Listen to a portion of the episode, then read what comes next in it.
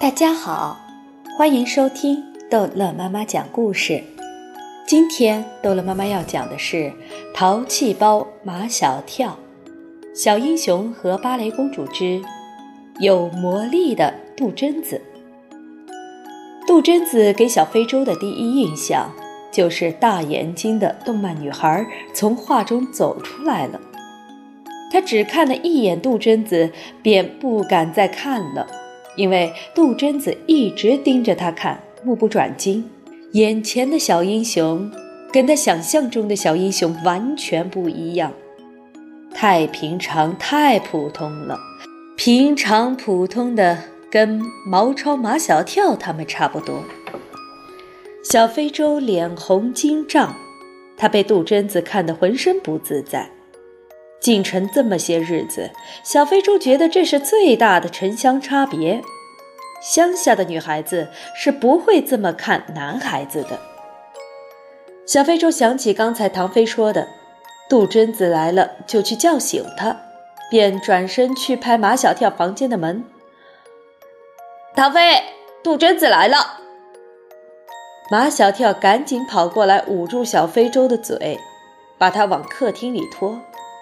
小非洲不明白，马小跳，为什么不让叫唐飞？把门给我打开！唐飞气势汹汹的。马小跳，我知道是你干的。马小跳拿钥匙开了门，唐飞一出来就给小非洲来了一个最真诚的拥抱。这么多人里面，就你对我最好。从今以后。你就是我的妖叔，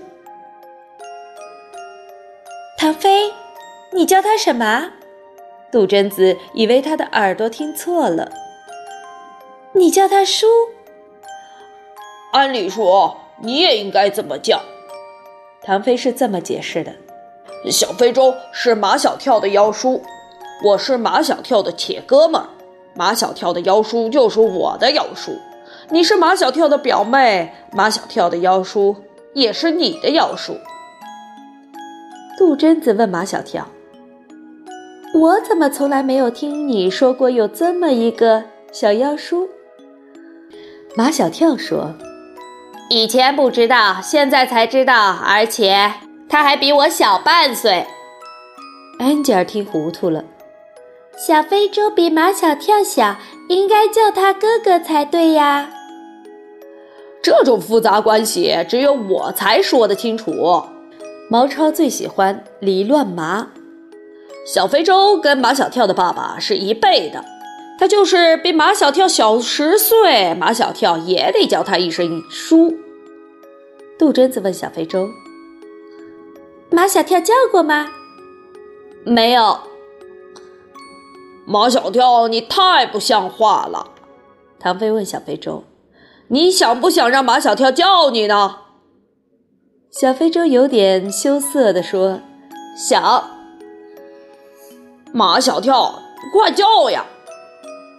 我不同意。陆曼曼很生气的样子。马天宝是小英雄，叫小英雄妖叔，你们不觉得俗气吗？我觉得一点都不俗气。杜真子和陆曼曼针锋相对。小非洲是小英雄，但他也是人，是人就可以当妖叔。马小跳不叫，我叫。杜真子站在小非洲跟前，恭恭敬敬地叫了一声妖叔。唐飞、张达、毛超和牛皮也都争先恐后的叫了。马小跳是最后才叫的，但小非洲特别高兴。跳跳啊，我终于听见你叫我妖叔了。小非洲是个善解人意的孩子，他不愿意让陆曼曼太不高兴，叫一次就够了，嗯，都不要再叫了。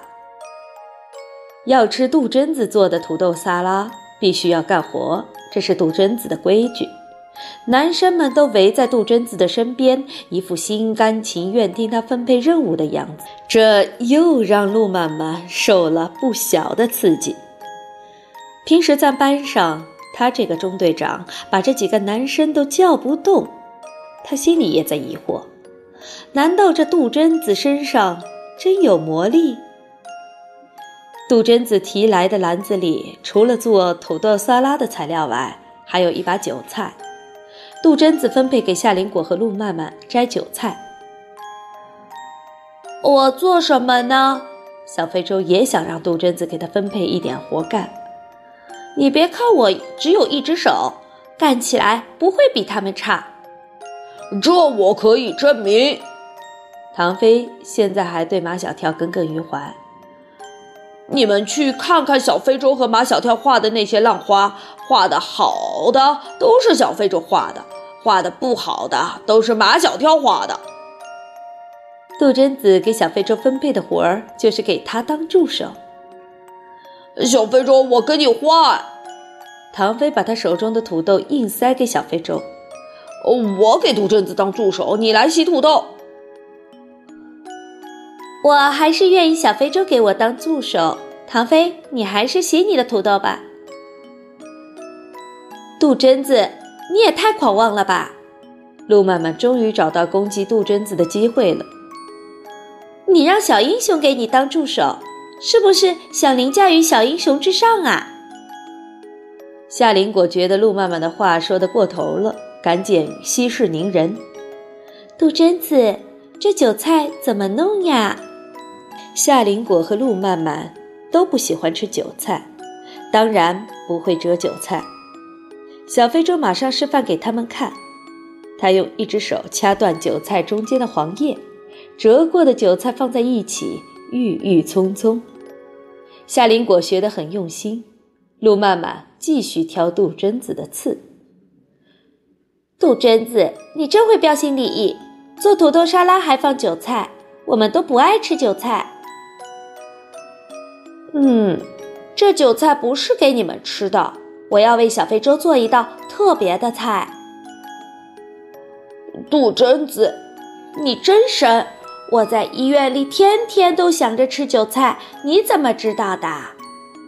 小非洲指着他头上的绷带伤口，呃，这地方长不出头发来，我就会想起地里的韭菜，割了又长，割了又长。如果我的头发也像这韭菜，只有杜真子才有这样的想象力。只要逮住机会，唐飞就会把杜真子狠狠地夸一番。能把头发和韭菜扯在一起，不是一般人能想出来的。牛皮也忍不住要夸杜真子，他夸杜真子是小非洲肚子里的蛔虫。唐飞对牛皮把杜真子比喻成蛔虫很是不满。牛皮，你能不能少用比喻句或者不用比喻句啊？牛皮辩解道。我是想说，杜真子连小非洲心里想什么他都知道。那也不能把杜真子比喻成蛔虫，多恶心啊！话应当这么说：知小非洲者，杜真子也。毛超这话让唐飞心里更不爽。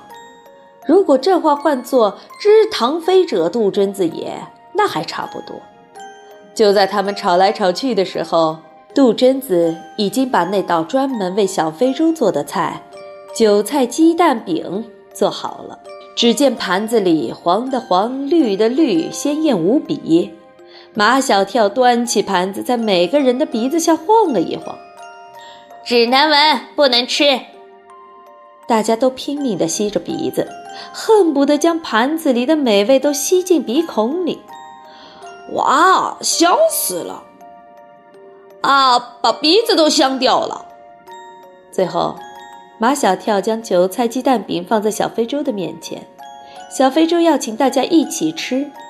尽管他们垂涎欲滴，哪怕是尝一小口解解馋，但他们都是忍住了，宁愿小非洲把一盘子韭菜鸡蛋饼全吃掉，好让他那被揭掉的头皮的地方长出。像菜地里的韭菜一样茂盛的头发来。好了，这一集的故事就讲到这儿结束了。欢迎孩子们继续收听下一集的《淘气包马小跳》。